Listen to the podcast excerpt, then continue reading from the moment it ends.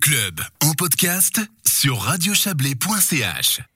Vous vous souvenez sûrement tous de ce ciel somptueux que nous avons pu observer la semaine dernière, des couleurs incroyables qui ont donné lieu à un défilé de photos toutes plus belles les unes que les autres sur les réseaux sociaux. Ce fameux sable du Sahara qui a coloré les airs, eh bien il nous joue des tours aujourd'hui puisqu'il provoque une augmentation de la pollution. On va tenter d'en savoir plus avec Alain Clause, chef de section au service de l'environnement à l'État du Valais. Bonsoir. Bonsoir. Alors aujourd'hui, le canton annonce que les concentrations de particules fines dépassent les normes en vigueur.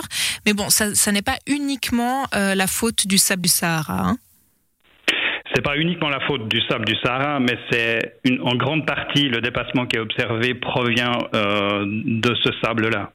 Enfin, il vient du Sahara. Mais c'est un cumul avec les conditions météorologiques actuelles. Absolument, c'est un cumul, et puis c'est un cumul parce qu'on est dans une situation anticyclonique euh, forte, on a des inversions qui sont fortes en Valais, ce qui fait qu'on concentre les particules euh, au niveau de la plaine avec une, euh, une, inversion qui a des altitudes qui varient entre 700 et 1000 mètres. Donc en gros, quand on parle des, conditions météorologiques, bah, c'est celle qu'on observe là, c'est il fait beau, il fait chaud, c'est vraiment ça? C'est vraiment qu'il y a une, absolument, il y a une différence de température entre la partie euh, froide, on a un espèce de lac d'air froid qui se, qui se trouve en bas, en plaine du Rhône, et puis on a euh, des températures qui sont plus élevées euh, au-dessus. Et puis, comme il n'y a pas de mélange de ces, de ces masses d'air, on, on, on, provoque une accumulation de, de, des polluants dans le, ce lac d'air froid qui est au niveau de la plaine du Rhône. Alors le seuil hein, dont on parle, c'est un seuil de 50 microgrammes par mètre cube. Alors quels sont les effets concrètement sur notre santé quand il est dépassé comme actuellement? Alors ça, il faut bien dire que c'est une, valeur moyenne journalière qui est fixée par l'ordonnance sur la protection de l'air. Euh, il y a également une valeur annuelle qui est, qui est fixée et puis euh, c'est surtout la valeur à, long terme, on va dire, qui est euh, la plus importante parce qu'on estime que des, euh, des effets à court terme de la pollution auront moins d'impact sur la santé. Par contre, on sait, ben voilà, on a défini qu'à 50 microgrammes par mètre cube, il y a des, des effets potentiels sur, sur la santé des personnes. Et puis, euh, on peut typiquement avoir ben voilà, des gènes respiratoires, des toux, euh, et ça peut être plus important chez les personnes qui sont sensibles, notamment les personnes âgées, voire les enfants. Et du coup, quelles sont les, principales recommandations que vous faites aujourd'hui à la population valaisanne? Alors les recommandations, c'est principalement d'éviter de, faire des, efforts physiques intenses, euh, c'est d'éviter des facteurs qui sont aggravants et puis qui sont irritants, tels le, tabac ou bien l'utilisation de solvants. C'est pas forcément aérer plus que nécessaire euh, son logement, c'est-à-dire euh, de, façon plutôt courte.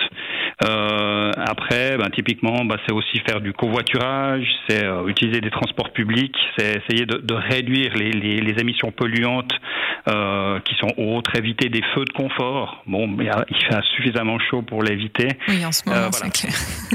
Ces jours, c'est moins la saison. Mais donc, sinon aussi, comme vous dites, éviter d'en rajouter une couche, si on peut dire ainsi, avec encore de la, de la, de la pollution pardon, du, haut, du haut véhicule notamment.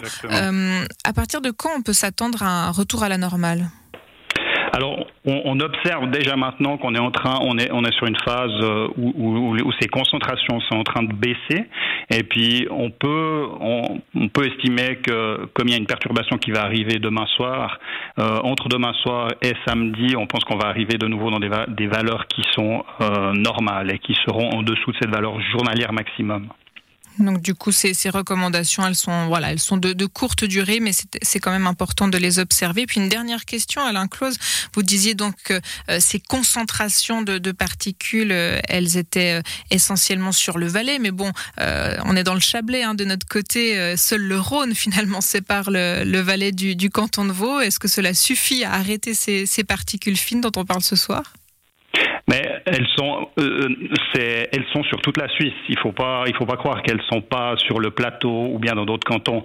Ce, qui est important de noter, c'est qu'en Valais, on a observé des concentrations qui étaient plus élevées, et puis des cantons comme le Tessin ou les Grisons ont, une situation qui est similaire. Par contre, les autres cantons sont également touchés, mais peut-être d'une façon moins prononcée. Mais ils le sont la- également. Voilà, c'est la nuance, mais effectivement, donc euh, partout, partout en Suisse, on peut observer ce phénomène. Merci beaucoup pour ces précisions, Alain Clause. D'accord. Je rappelle Merci que vous êtes chef de section au service de l'environnement à l'État du Valais. Belle soirée. Merci, vous aussi.